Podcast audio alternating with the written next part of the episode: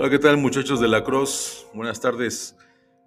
Aquí otro podcast con la explicación del trabajo del día de hoy. Un trabajo importante, por cierto, que nos llevará tres sesiones completar y que haremos en tercias. Bueno, que ustedes harán en equipos de tres personas. A finales del año pasado me enteré de tres datos que me llamaron muchísimo la atención. Número uno, que el número de libros leídos per cápita por persona ha aumentado de hace 10 años ahora. Eh, antes solamente leían si acaso un libro o menos de un libro al año. Y ahora no, ahora es de 2 a 3 libros al año, o 3.5 libros al año. Y eso nos posiciona eh, después de Argentina y de Estados Unidos como el país, el tercer país que más lee en América. Dato sorprendente. Quizás a nivel mundial ya no figura tanto el mexicano, pero en América sí, y eso está muy positivo. De todas maneras, viendo los gráficos, los porcentajes que arrojan las encuestas, también vi otros dos datos, datos que fueron poco favorables. Uno, que el 18% de los mexicanos cuando leen no comprenden lo que están leyendo. O sea, no saben ni qué onda. Eso es porque el libro está mal seleccionado, porque te recomendaron mal, o porque te obligaron, te obligaron a leer un libro que quizás ya no tiene tanta vigencia y no corresponde con tu edad. Esos factores suceden mucho. Otro dato importante es que el 16% de los mexicanos no ve bien, necesita lentes permanentemente. Pero por la modita de no ponerte lentes y parecer teto, como dicen ustedes, no lo usan. Por lo tanto, de manera implícita están renunciando a leer. En fin, eh, me quedé pensando de qué manera en las vacaciones pasadas, ¿de qué manera podemos incrementar esto?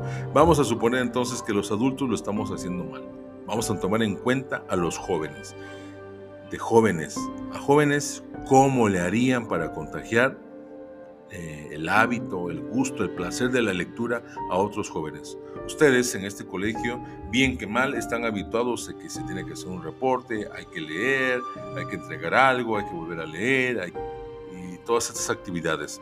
Pero digamos, si tuvieran que hacer una campaña de ustedes para otros chavos, de otras escuelas, gente que no va a escuelas, ¿cómo le harían para contagiar, llamar la atención, para que sí quieran leer? Yo sé que esto parece publicidad y quizás tenga un poco de ello. Y la, y la mentira es algo que puede estar implícita en la publicidad. Pero en este caso vamos a ser honestos. ¿De acuerdo? Entonces, ¿qué palabras, qué logotipos, qué mensaje hay que decir para llamar la atención de los jóvenes? Pero ustedes lo van a hacer.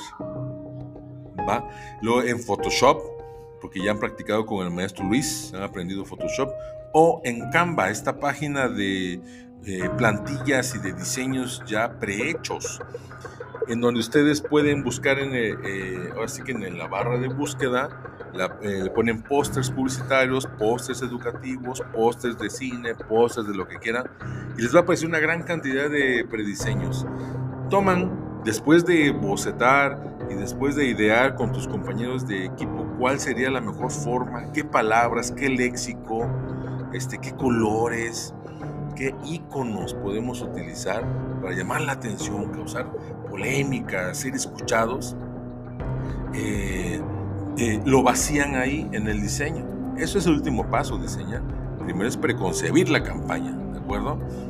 Eh, entonces, como son tres integrantes del equipo, corresponde entonces entregar tres pósters con sus tres eslogan. Recuerden que un eslogan es una frase corta, pocas palabras, que llame la atención, se queda enganchado en, en el escucha y promueven aquello en lo que creen. En este caso con ustedes son la lectura.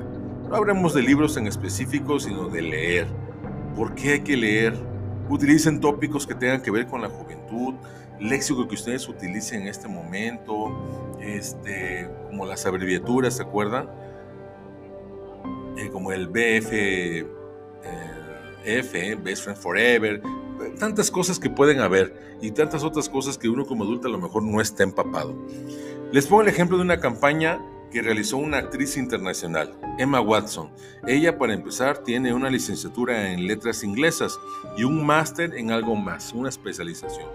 Día se le ocurrió, con aprovechar la fama que tiene y como lo buen lectora que es, eh, dejar libros escondidos en puntos discretos de la ciudad, en una banqueta, en un puente, al lado de una, al lado de una fuente, eh, en un arbusto, en un jardín, empaquetaditos libros, libros feministas y de literatura, pero con una etiquetita que decía este libro es tuyo. Y con la consigna de quizás después también regalarlo y abandonarlo por ahí. Pero ¿sabes qué fue lo especial? Que ella provocó que sus seguidores la emularon en otros puntos del planeta y se hizo un efecto mariposa. Y quizás terminó semanas después, meses después, pero tuvo una repercusión de libros que se regalaron y crear esta como intriga, esta como curiosidad, ¿no? Sobre qué está pasando. Una estrategia así ustedes podrían hacer, pero hay muchas formas. Yo confío en su criterio, en su capacidad de observar, en crear y en rejuvenecer y refrescar eh, de jóvenes para jóvenes la publicidad o las campañas en pro de la lectura. Eso es lo que tienen que hacer. Y que van a entregar tres pósters de 60 por 90, por el principio solo digitales, que van a presentar en el salón de clase y cada póster con su eslogan, ¿sí?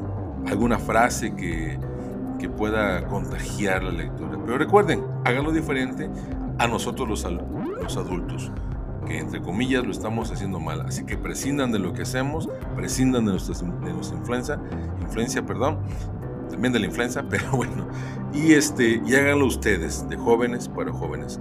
Espero que quede claro y si no, pues aquí está el salón de clases para que lo pregunten, pero eso es lo que hay que hacer, por si estás en casa, confinado o enfermo todavía. Va, tres carteles con sus tres eslogans en pro, una campaña para leer. Que tengan buen día.